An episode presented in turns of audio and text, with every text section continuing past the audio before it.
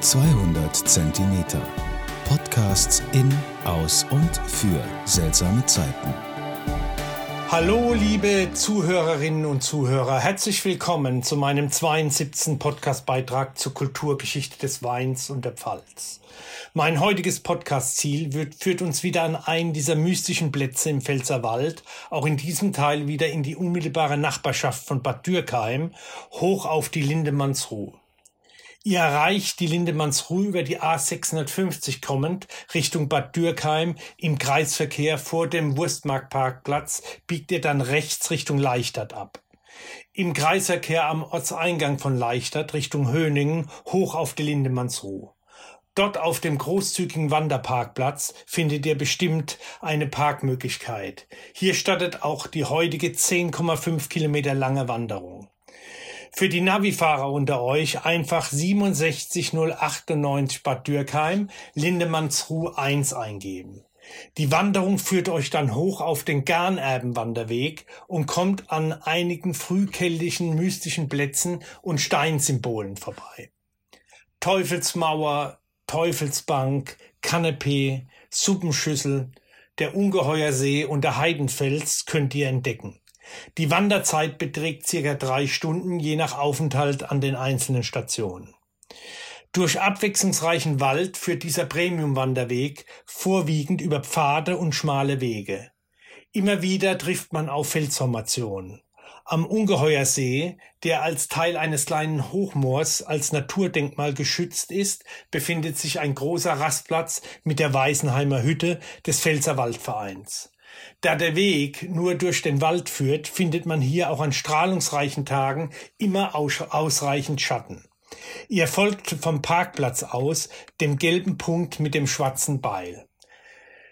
Aber zunächst mal ein kurzer Exkurs zu dem Begriff Garnerben. Ihr befindet euch ja auf dem Garnerben Wanderweg. Garnerbenschaften entstanden durch die gleichzeitige Berufung mehrerer Miterben zu ein und demselben Nachlassgegenstand, wie sie vor allem im Mittelalter vorwiegend aus familienpolitischen Gründen vorkam.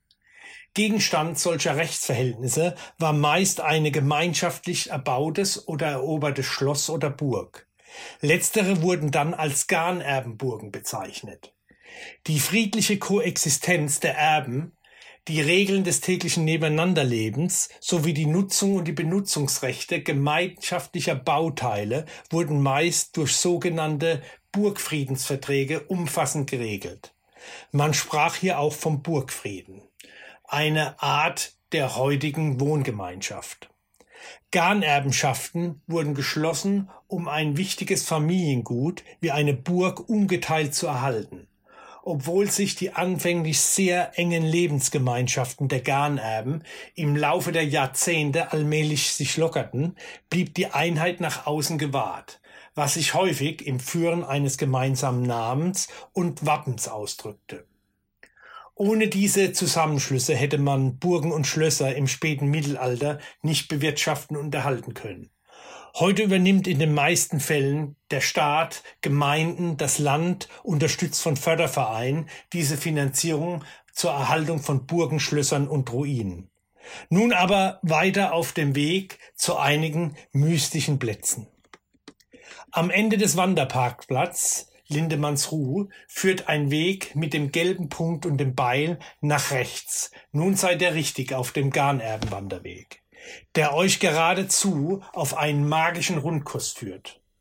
Manche Dinge sind nicht zu erklären und gerade dies beschäftigten dann unsere Fantasie. Auf dieser Wanderung kommt ihr immer wieder an mystischen Steinformationen vorbei, die euch ein Rätsel aufgeben. Aber gerade das macht diesen Weg so spannend.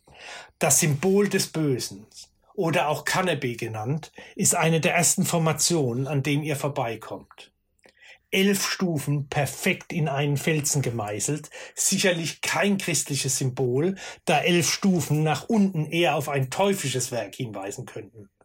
Beziehungsweise die Zahl elf eine sündige Zwischenstellung zwischen zehn und zwölf im Christentum an verschiedenen Stellen der Bibel immer wieder genannt wird.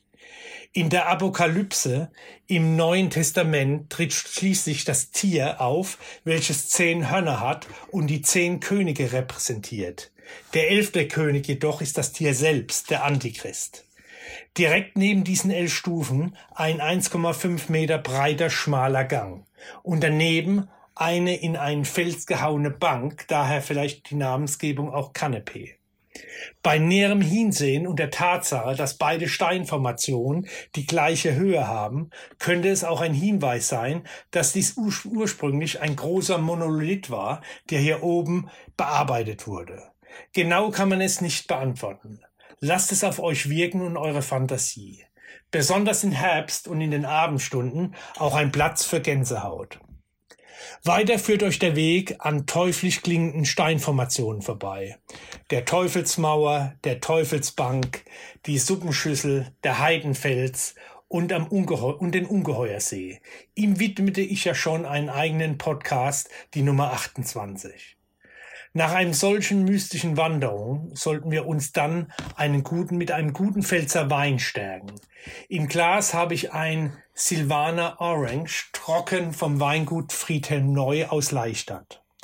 Ein Landwein mit würzig und malziger Note, in der Nase Hagebutte, Birnenschalen, getrocknete Aprikose, Hopfen und vielleicht ein Hauch weißer Pfeffer und Minze am Gaum eher breit angelegt mit einer ausgewogenen Säure, trocken und ungeschminkt im Charakter, ein idealer Speisebegleiter mit 13,5 Prozent Alkohol.